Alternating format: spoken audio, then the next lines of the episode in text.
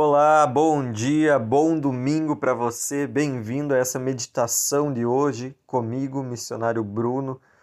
E hoje nós queremos refletir na profecia do profeta Zacarias, no capítulo 2 do seu livro.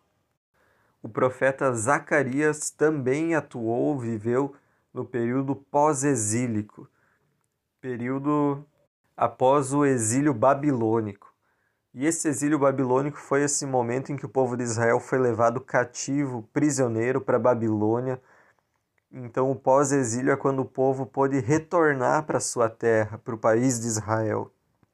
Zacarias foi um desses judeus que voltou da Babilônia para a terra de Judá, para Jerusalém. E essa profecia que ele anuncia no capítulo 2, provavelmente ele recebeu no final do exílio babilônico, nesse momento em que o povo poderia retornar para sua terra. E ele fala então que o povo tem a oportunidade de voltar e que Deus escolherá Jerusalém novamente como sua cidade, sua habitação. E Neemias que nós temos estudado ao longo dessa semana experimentou o cumprimento, o desenrolar dessa profecia.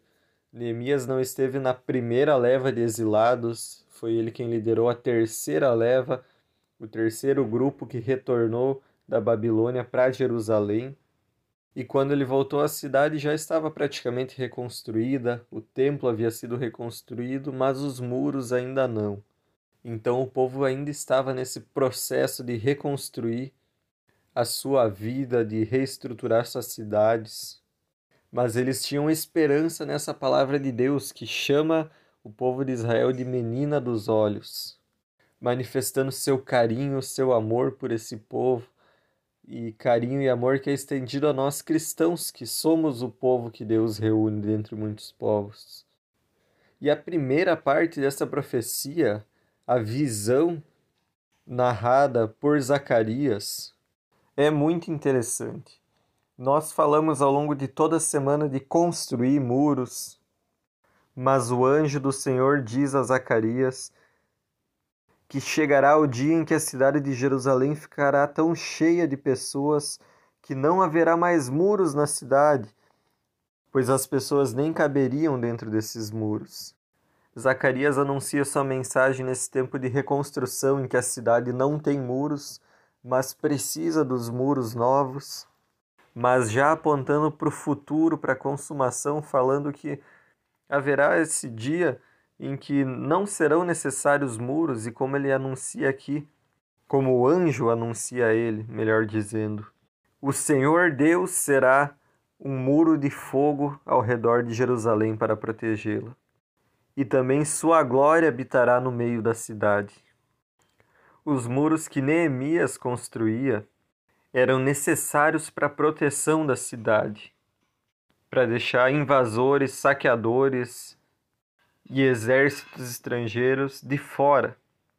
Mas Deus fala de uma situação, de uma condição em que não é mais necessário ter medo e em que todos estarão habitando juntamente com essa glória de Deus que preenche todas as coisas.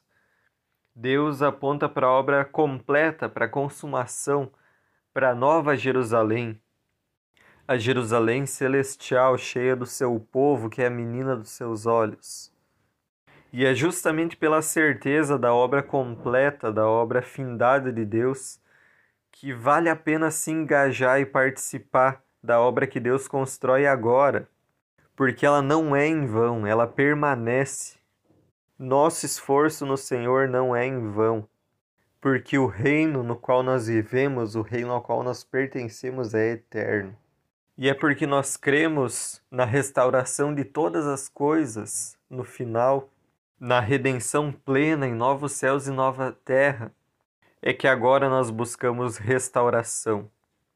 Deus reconstruirá todas as coisas, porque é assim que Ele deseja, essa é a vontade dele. E já agora nós cumprimos a vontade de Deus, vivendo uma vida restaurada por Ele, restaurada pelo Seu Espírito que atua em nós.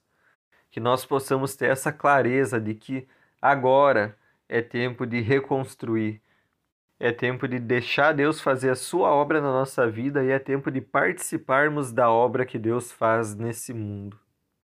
Então, para continuarmos falando de reconstrução, eu quero convidar você a participar do culto dessa noite. Pode ser presencialmente, fazendo a sua inscrição, ou também online pela transmissão no YouTube. Você é nosso convidado.